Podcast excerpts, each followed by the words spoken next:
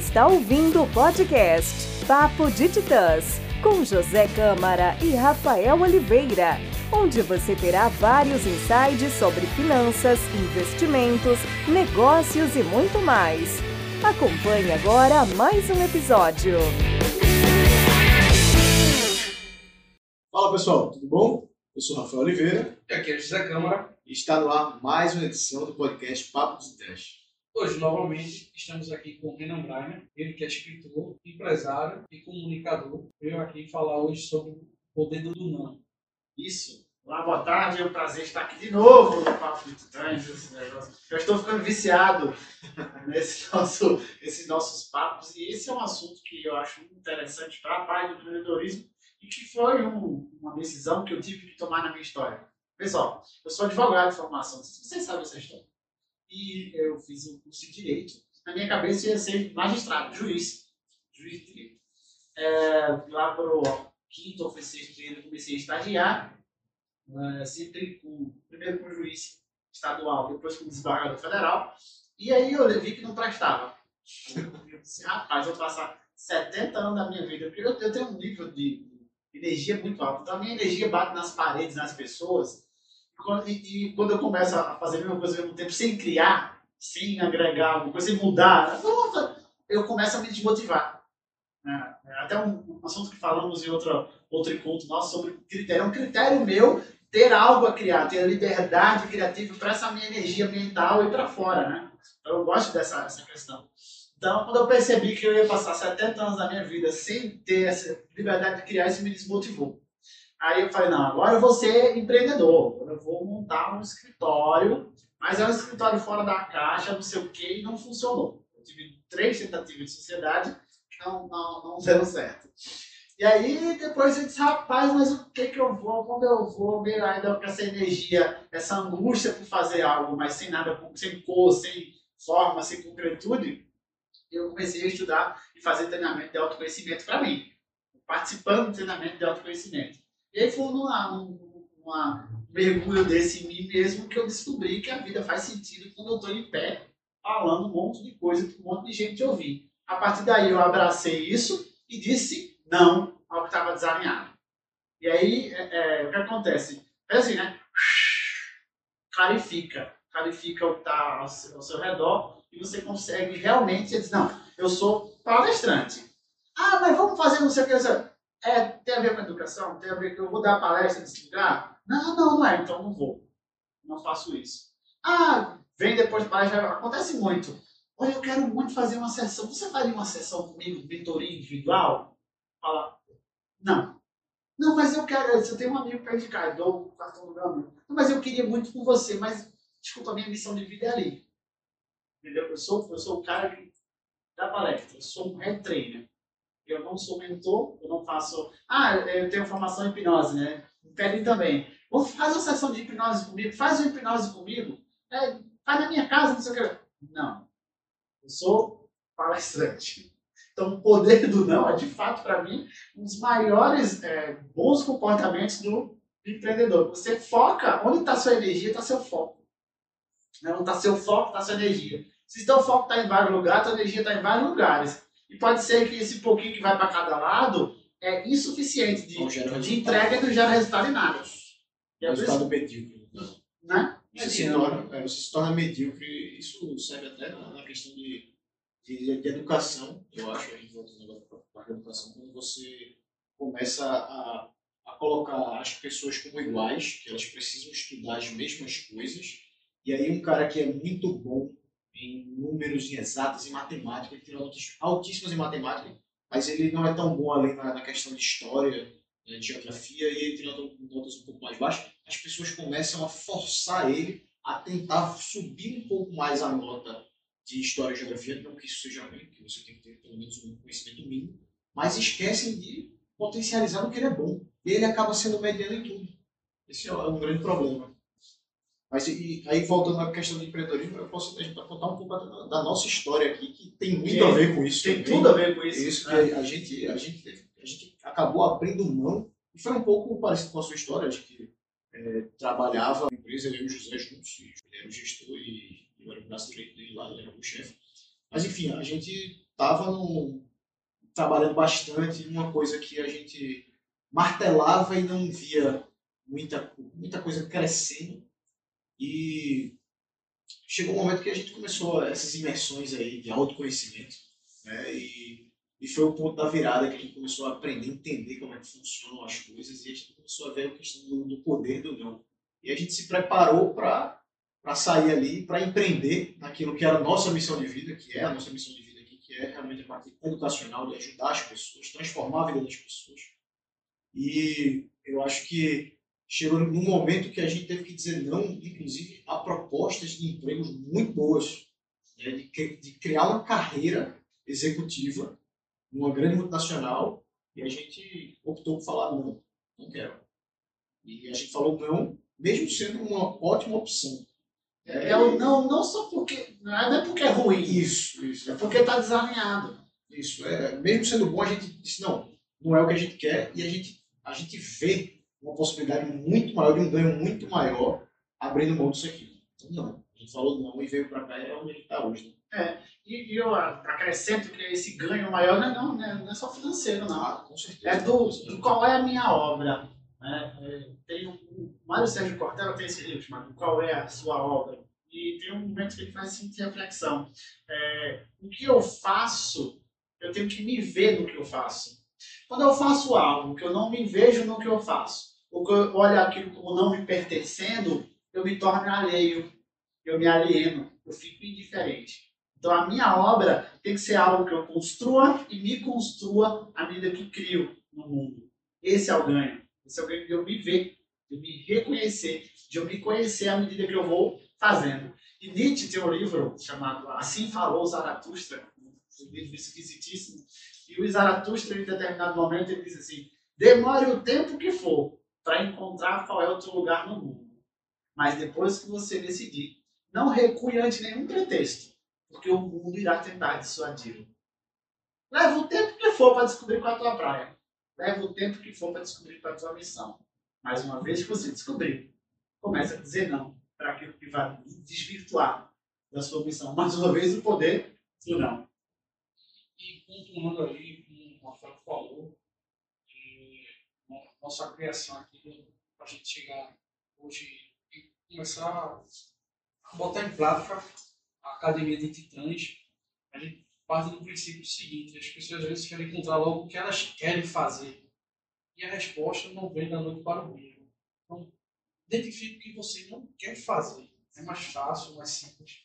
Como, como o Renan pontuou, eu não queria passar o resto da minha vida fazendo algo repetitivo. Não sabia se você ia empreender, qual seria a área de atuação. Não, mas ele sabia que aquilo não era o caminho dele. Então, é trazer para a, nossa realidade. A Rafael também comentou que a gente tem proposta do mundo nacional e são pessoas e perfis que não se encaixam. Então, não adianta eu eu querer, não vou participar de uma multinacional e tentar carreira, quando na verdade aquilo, de certa forma, não me estimular. Quando a gente está na fase jovem, que começa a seguir, é, surgir diversas perguntas quais caminhos ainda deve percorrer, né? o que eu devo fazer. E aí começa a gerar outros pontos de ansiedade, que é algo que está acontecendo hoje cada vez mais. Os jovens bombardeiam de informação, e aí eu também trago outro ponto importante, que é para nós como pessoa, como profissional, sempre ter uma pessoa como referência que nos oriente, né? uma mentoria. Né? Então, uma pessoa que possa lhe ajudar e que você possa se espelhar naquelas pessoas. Eu discordo de uma coisa que você falou. Eu discordo de uma coisa que você falou. Você falou da, da, de, de não só focar no que eu quero, mas também ir descobrindo o que eu não quero. Né? é, não é discórdia, não é só um adendo a isso. Tem que ter cuidado para não ficar dizer que a receita é errar muito. É eu tentar de tudo. É só tentar de tudo, saber o que eu não quero, o que sobrar é o que eu quero. Não entrar nessa onda, porque isso também é um ponto que gera, que gera ansiedade. Então não é só errar muito, é aprender com, com o que acontece com você. Né? É ter a capacidade de aprender. E um exercício simples é, não só buscar fugir do negativo, mas ir para o positivo, ir para o que se determinado quer. E aí entra mais uma vez com o tema que a gente falou em outro encontro sobre critérios. E é um exercício muito simples. Pode ser uma folha de papel, qualquer coisa se quiser, vamos fazer uma lista, pega um post-it e, pense assim. Eu estou num grupo de amigos. Um grupo de pessoas, um grupo do WhatsApp, qualquer grupo. O que, que precisaria acontecer naquele grupo para eu ir embora? Para eu dizer, não quero mais ser amigo dessas pessoas. Você vai tá, alguém fala mal de mim pelas costas, sei lá, bota lá. Ótimo. Agora eu vejo um grupo de pessoas lá. Uma comunidade no Face, um grupo no, no Instagram, um grupo do WhatsApp, um grupo de um treinamento. O que, que aquele grupo precisaria de ter de características para que eu quisesse fazer parte deles? Cara, eu quero me juntar aquelas pessoas. Você anota. E aí sim, aí, trazendo para a consciência esses critérios, você um dia vai começar a descobrir o que é importante para mim. É fácil com relação ao trabalho? O que precisaria ter num emprego, num trabalho, para que eu saia de casa feliz na segunda-feira? E não espere a sexta acabar na semana. Ah, preciso. No meu caso é ter a criatividade, eu ter a possibilidade de ter ideias, eu ter. É, para mim, a questão do horário também é muito importante. Então, eu, ter, eu não ter horário fixo, eu não, eu não tenho sessão de trabalho, eu não tenho um lugar que eu vá todo dia sentar e fazer, isso me incomoda. Já tem pessoas que adoram isso. Eu quero rotina bem, bem estabelecida. Certo, traz para a consciência. E aí sim, eu não vou só atrás do que eu não quero, testando demais. Assim eu vou focar, dizer não e focar no sim. Né? A gente sabe muito que a gente não gosta. Você sabe exatamente o que você não gosta. Você sabe o que você quer. O pessoal é, do, que procura fazer coach individual gente, é uma fábrica de desorientados. Né? Que não sabem o que elas querem. Elas experimentaram o que elas não gostam. Elas não sabem dizer o que querem. Então, o exercício simples é isso. O que é importante? O que, que, me faria ficar? O que, que me faria sair? O que, que me faria sair e voltar de novo? Entendeu? Aí, aí falando um pouco dessa questão da fábrica de desorientados, eu acho que isso tem um pouco a ver com a questão da educação que a gente recebe. Né? Porque quando a gente vai para a escola, a gente é tratado como igual. Então, se espera, né, todos inclusive a família, a própria família também foi educada da mesma forma, então se espera da família e da escola, todos esperam que você seja igual a todo mundo, que você tenha aquelas mesmas habilidades e que você passe no vestibular, que você consiga é, se formar e consiga um emprego, que você trabalhe durante 30 anos, 40 anos fazendo a mesma coisa até se aposentar. Enquanto que você perde um pouco da, da questão de, das habilidades de uma criança. Tem gente que, que nasceu para ser cantor, para ser músico a escola, ela não espera que você seja músico. E aí você acaba matando o sonho dessa pessoa e ela fica, começa a ficar desorientada, saber, será que eu estou certo, que eu estou errado, não sei o que eu quero, e se perde. Tem uma memória que deu vontade até de sorrir. Que eu lembro quando eu cheguei em casa e disse pro meu, meu pai, pai, eu vou ser palestrante, para minha mãe, né? Foi a maior decepção da vida. Caramba, podia ser juiz, podia ser um advogado, o cara tá de um coletinho, um microfonezinho aqui, falando em cima de um palco. Pelo amor de Deus. Isso é coisa de. É pra ser doutor, né? Era pra ser. Era, era porque a sociedade espera da gente. Né? Você, você, o que você disse me trouxe a memória aqui com relação a, a, essa questão interessante. E o Zé Câmara tocou um assunto, quando ele estava conversando um pouco antes, sobre o minimalismo e o essencialismo. essencialismo né? O que, é que isso tem a ver com o poder do não? Então, minimalismo, a gente, o conceito é aplicado mais no seu estilo de vida. Então, tem um documentário excepcional no Netflix, Minimalismo Mundo, que encontra caminhos para você otimizar as coisas que você utiliza no dia a dia. Como roupas, tentar diminuir o consumismo. Né? Uma vertente que corre contra o consumismo. Né? Consumir por excesso apenas por consumir. É um consumismo mais inteligente. Então, você ter somente o necessário que você precisa para se manter. Então, se a gente for olhar o nosso guarda-roupa, tem peças de roupa lá que a gente utiliza uma vez por ano e olha lá. Então, o minimalismo aplica um pouco disso. Já o essencialismo na tomada de decisões, de fato. Então, é você saber qual é o objetivo da empresa, o que a empresa quer, quais são a sua vida profissional, o que você deseja e saber dizer sim não para as propostas que você recebe. Então, até no próprio livro tem sobre isso, é essencialismo. Tem a questão de você concentrar sua energia, o Guilherme falou bem no início, para você não dissipar em vários assuntos distintos, diversas oportunidades, e você focar naquilo que realmente é interessante para você, que vai gerar algum resultado de fato.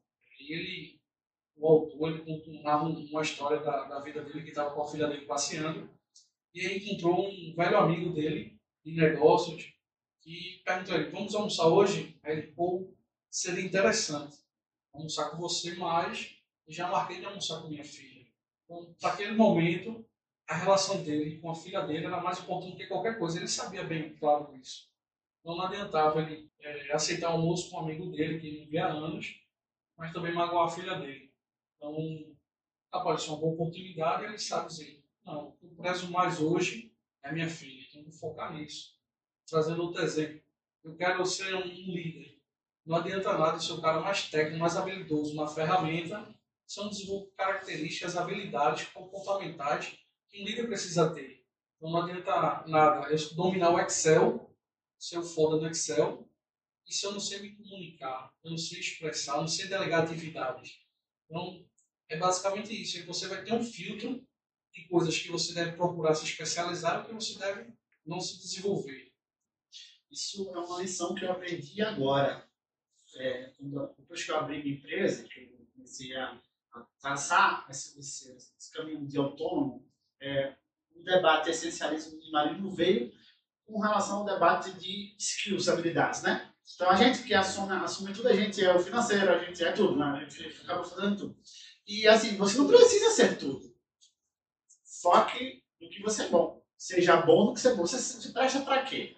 Então é isso. O que você não sabe fazer, não tem paciência, não tem saco, não, não sabe, terceiriza, paga, contrato ou parceria. Entendeu? Então, para o empreendedor isso é muito importante, porque é, é, tá, dá essa, essa falsa ideia de que a gente tem que ser Power Ranger, que a gente tem que ser super-homem. Né? Profissional 4.0, seja foda, é, habilidades do profissional de alto impacto, né, dá a entender que a gente tem que dar conta de tudo. Não necessariamente. Tem algumas coisas que tem que ter, mas eu acho mais importante poder dizer não. Inclusive, para isso, para esse tipo de curso que eu vou fazer, não. Ah, eu preciso fazer. É, aconteceu muito isso com relação a esse, esse conhecimento que vocês têm da, da parte da, de, de mídia social e digital. Eu pensei bem, vale a pena eu sentar e começar a estudar sobre isso. Não vale.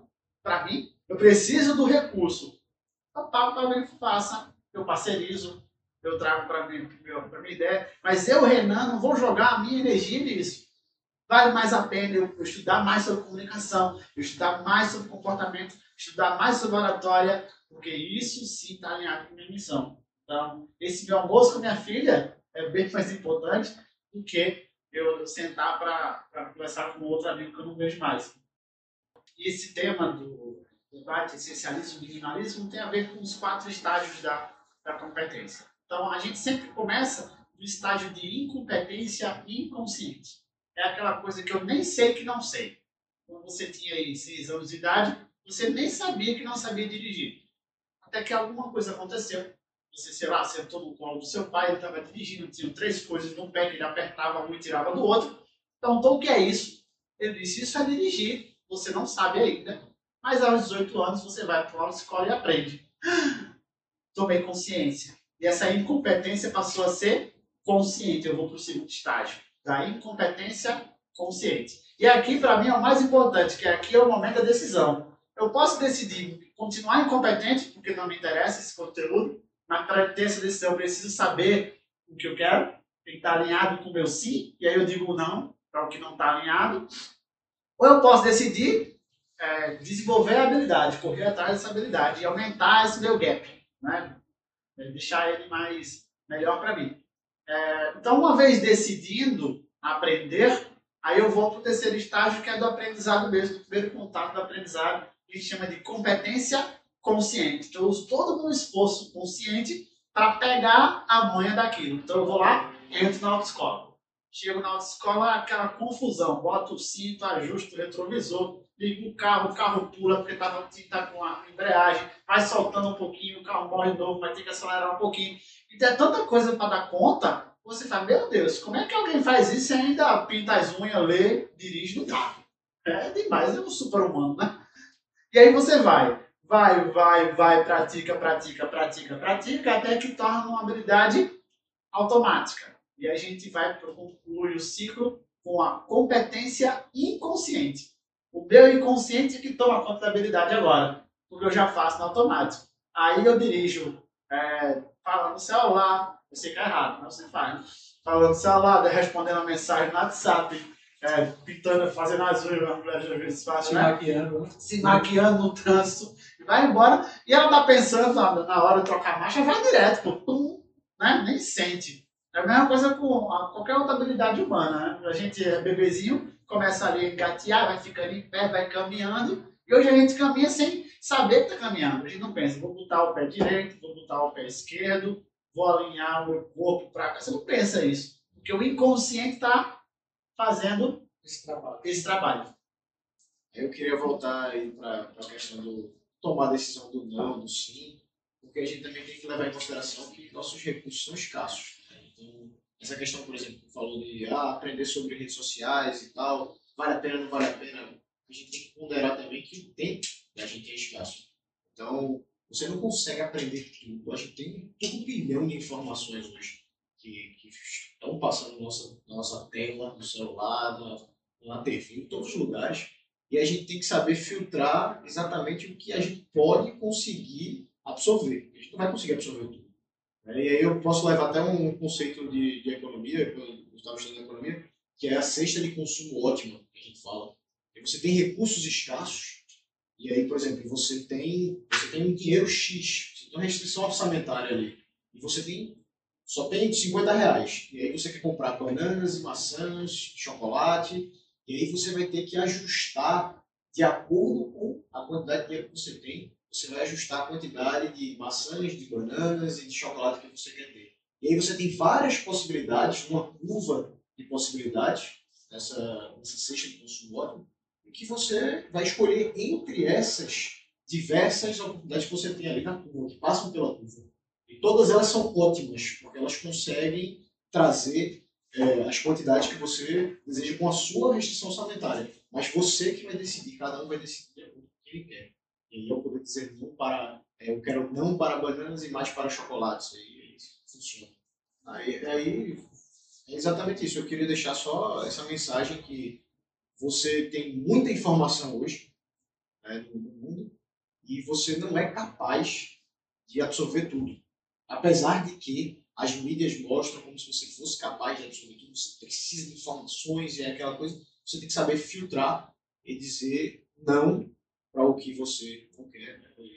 dizer sim para aquilo que vai lhe trazer resultado, vai gerar resultado máximo para o que você deseja, para aquilo que é o seu propósito. A minha, a minha mensagem final em relação ao poder do não para uma habilidade importante de empreendedor tem a ver com a, a especificidade. Então, torne específico, torne mensurável o que você quer, para que assim esse critério seja filtro para o não, para o sim.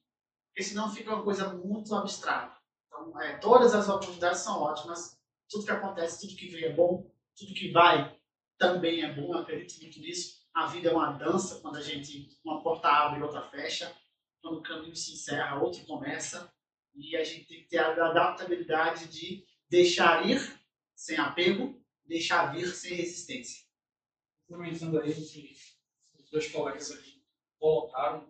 Então, se você quer se desenvolver mais, aprender algo, independente da sua decisão, é, traga pessoas que consigam filtrar o máximo de informações possível para você já ter um pouco mastigável isso. Isso não quer dizer que você não possa correr atrás de mais canais de comunicação, mais fontes de informação, na verdade. É sempre importante também praticar, não somente no ambiente de trabalho, mas todos os aspectos da sua vida, o essencialismo e o minimalismo. né? É isso. Esse foi mais um Papo de Titãs. Eu queria que Renan deixasse aí as redes sociais, ou contato, alguma coisa aí, para o pessoal que queira te seguir. Show de bola. Estamos no Instagram, arroba Renan Brainer, tudo junto. No LinkedIn, renan.brainer. Também tem lá no site www.renanbrainer.com.br. Então, mais uma vez, muito obrigado. Tamo junto. Até a próxima. E sigam nossas redes sociais também, Instagram de Rafael Oliveira RR e o meu é Zé.canal. É isso, pessoal. Até a próxima. Fui. Fui! Fui!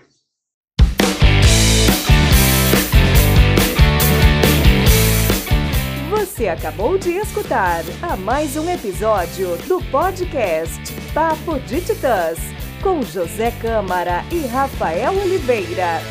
Episódios novos todas as segundas às nove horas.